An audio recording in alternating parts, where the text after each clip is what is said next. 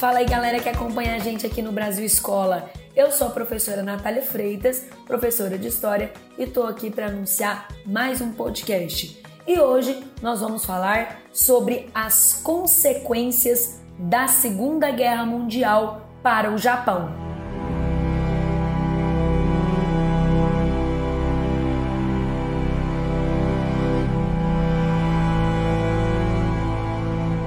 Bom, pessoal, o Japão, ele é um país insular, localizado no continente asiático, na parte oriental do continente asiático e no Oceano Pacífico. Durante a Segunda Guerra Mundial, o conjunto das ilhas que formam o Japão apoiaram um bloco que ficou conhecido como Eixo. Vamos relembrar aí os blocos da Segunda Guerra Mundial? De um lado, então, nós tínhamos o eixo, que é justamente o bloco que, o, que os japoneses ficaram. Esse bloco era um bloco muito agressivo, ele tinha caráter expansionista. Os japoneses já estavam vindo de alguns processos expansionistas, tinham inclusive lá no século XIX anexado a Manchúria, que era um território que pertencia à China. Então eu estou falando de um bloco muito agressivo, agressivo que, além do Japão que na época era governado pelo imperador Hirohito, nós também tínhamos nesse bloco, no eixo, a Alemanha, que era governada por Adolf Hitler, a partir do modelo nazista, do Estado totalitário do nazismo, e também nós tínhamos a Itália, que também era governada por um líder, por um ditador, por um líder autoritário, que era o Mussolini. Então veja bem, Itália, Alemanha e Japão eram os principais países desse bloco tão agressivo que era o eixo. O eixo, ele também pode aparecer para vocês aí como eixo Roma, Berlim, Tóquio. Ou vai aparecer o nome do país, ou vai aparecer o nome da capital desses respectivos países. Já do outro lado, o outro bloco beligerante é o bloco dos aliados. E um dos principais objetivos dos aliados, dentre muitos objetivos, era combater o nazismo que vinha ali por parte do terceiro Reich alemão e de Adolf Hitler. Aqui, ao lado dos aliados, nós temos a França, a Inglaterra, a União Soviética, e lembrando que a União Soviética nesse momento está sendo liderada por Stalin, e também depois a gente tem aí a entrada dos Estados Unidos, eles acabam entrando após atacarem uma base naval dos Estados Unidos que ficava no Oceano Pacífico, no Havaí, que é a base de Pearl Harbor. Então veja bem, já que a gente está focando aqui no Japão, os Estados Unidos, quando eles entraram na Segunda Guerra Mundial, eles entraram após um ataque japonês numa base naval. E lembrando também que a Segunda Guerra Mundial faz parte do, né, do terrível, do triste século XX.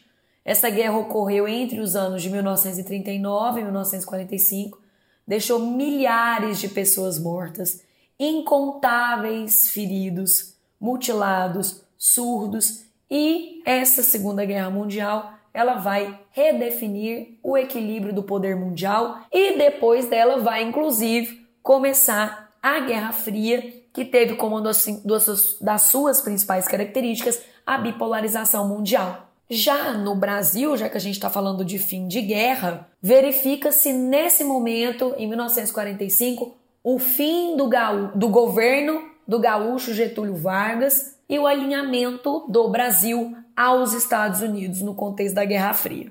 Bom, agora que a gente já relembrou a data da Segunda Guerra, os blocos da Segunda Guerra, a gente vai entrar no caso específico do Japão, porque o final da Segunda Guerra Mundial para os japoneses infelizmente, acabou inaugurando é, o que a gente chama de guerra nuclear, tá? Bom, então, após anos em guerra, principalmente contra os Estados Unidos, os japoneses acabaram se rendendo no dia 14 de agosto de 1945, infelizmente, após os Estados Unidos lançarem duas bombas atômicas sobre duas cidades japonesas, a cidade de Hiroshima e a cidade de Nagasaki. Na cidade de Hiroshima, foi lançada a bomba Little Boy, que era uma bomba de urânio. Já na cidade de Nagasaki, foi lançada a bomba Fat Man, que era uma bomba de plutônio. Gente, durante a guerra, por muitos momentos ali da guerra, os japoneses eles acreditavam que, ele, que eles iriam vencer. Até porque eles chegaram a ter vitórias em algumas batalhas da Segunda Guerra Mundial, principalmente batalhas que eles travaram no Sudoeste Asiático. Eles conseguiram controlar partes importantes da China.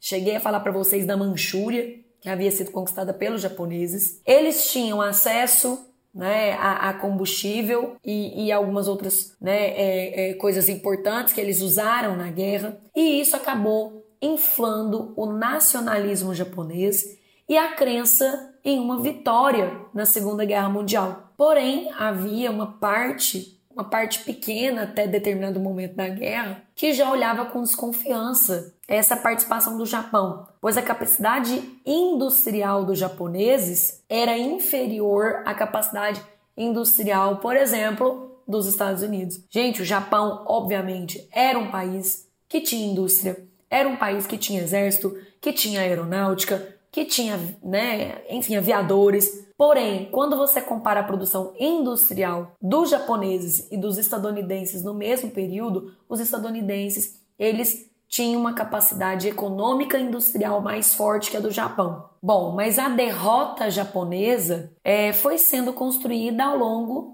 dos anos da Segunda Guerra Mundial e ela começa mais precisamente a partir de 1942, quando aconteceu a marcante Batalha de Midway. Essa Batalha de Midway, pessoal, ela foi realizada entre a Marinha japonesa, a Marinha Imperial japonesa, e a Marinha estadunidense, a Marinha americana. E ela foi considerada, essa batalha pelos americanos, como um dos principais momentos da guerra no continente asiático. Lembrando que a Batalha de Midway faz referência às Ilhas Midway, pequenas ilhas localizadas a cerca de 4 mil quilômetros do Japão. E a conquista dessas ilhas era muito importante, porque permitiria ao Japão interromper as rotas de suprimentos do bloco dos aliados que eram enviados para a Austrália. Só que o que os japoneses não esperavam era que a inteligência norte-americana já tivesse conhecimento do ataque japonês às ilhas Midway, e isso fez com que o resultado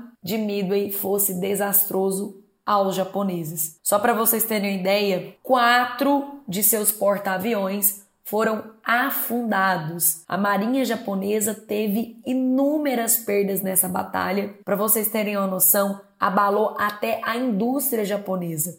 O fracasso nessa investida nas ilhas Midway. E o que aconteceu nessa batalha acabou sendo essencial para o resultado da Segunda Guerra. Por quê? Foi o ponto da virada estadunidense, foi o ponto da virada americana. E aí, isso foi em 1942. 1943, 1944, o Japão foi acumulando derrotas em diferentes partes do continente asiático. E você sabe o que é bom a gente lembrar? Né? Eu tô falando aqui de derrotas japonesas, mas assim, a resistência dos japoneses era surreal. Eles lutavam até o fim, até o último homem, para se defender, enfim, para permanecer na guerra e virar, etc. E a situação foi só se agravando. Em 1944, a situação do Japão era muito delicada, além das, das derrotas que eu venho já falando para vocês, que começaram lá em 42 e continuaram acontecendo, além dessas derrotas. A inferioridade marítima dos japoneses vai afetar o abastecimento do Japão. E aí, em 1945, o último ano da Segunda Guerra Mundial,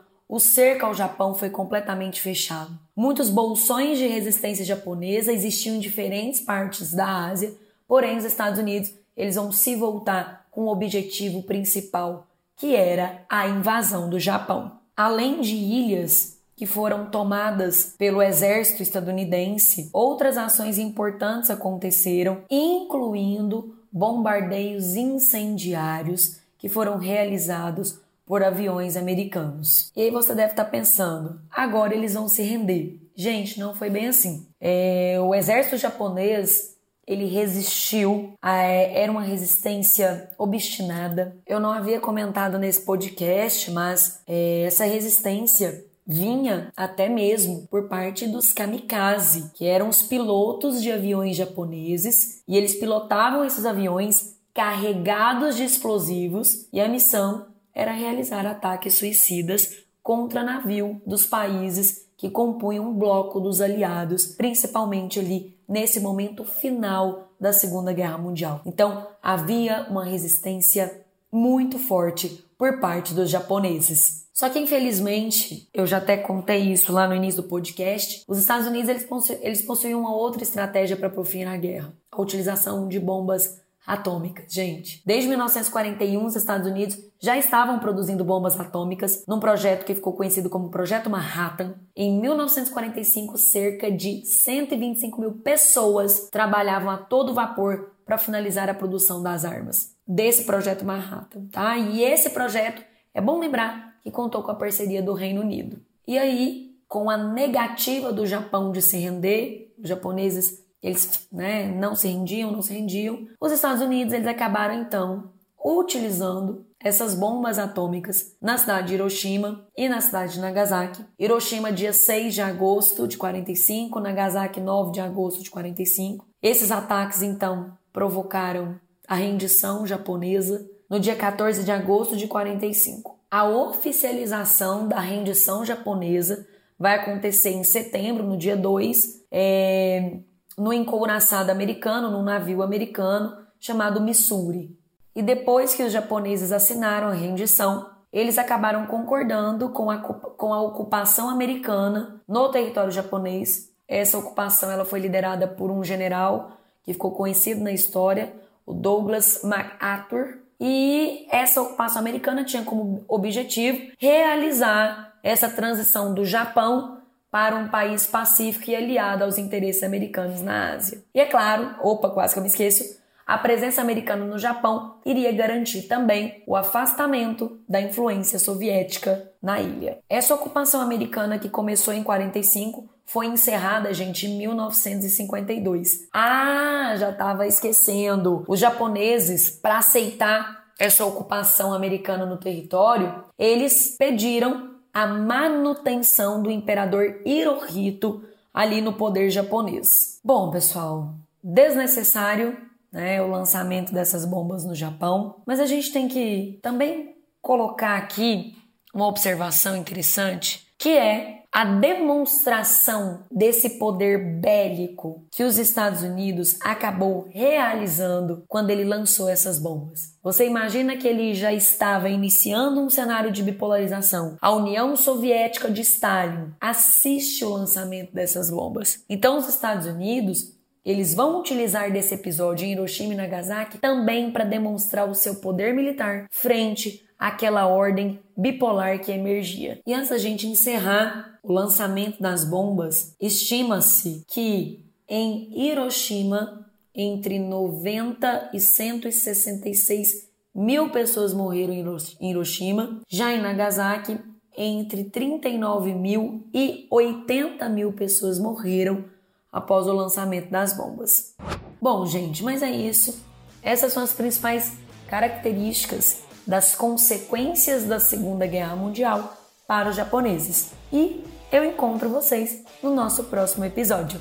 Tchau, tchau!